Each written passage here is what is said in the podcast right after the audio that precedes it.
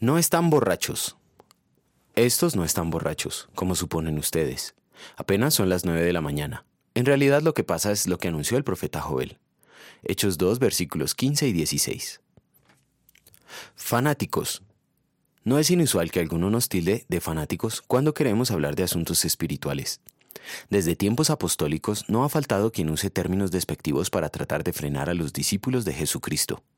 En tiempos del Imperio Romano el nombre cristiano, significa el de Cristo, fue usado en tal sentido. En Pentecostés, a los 50 días de la Pascua en que Cristo fue crucificado, Dios envió el Espíritu Santo. Muchos judíos al ver y escuchar a los discípulos que milagrosamente hablaban en otras lenguas, los tildaron de borrachos. No era la primera vez que lo espiritual fue tomado por borrachera. En tiempos de los jueces, el sacerdote Eli tuvo por borracha a Ana cuando ella derramaba su alma delante de Jehová. Ana fue la madre del profeta Samuel. Tal como la Biblia lo enseña, el hombre natural no percibe las cosas que son del Espíritu de Dios, porque para él son locura, y no las puede entender, porque se han de discernir espiritualmente. 1 Corintios 2.14.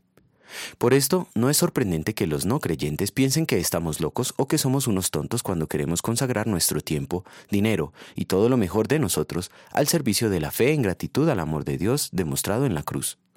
Como lo dice Pedro, a ellos les parece extraño que ustedes ya no corran con ellos en ese mismo desbordamiento de inmoralidad, y por esto los insultan.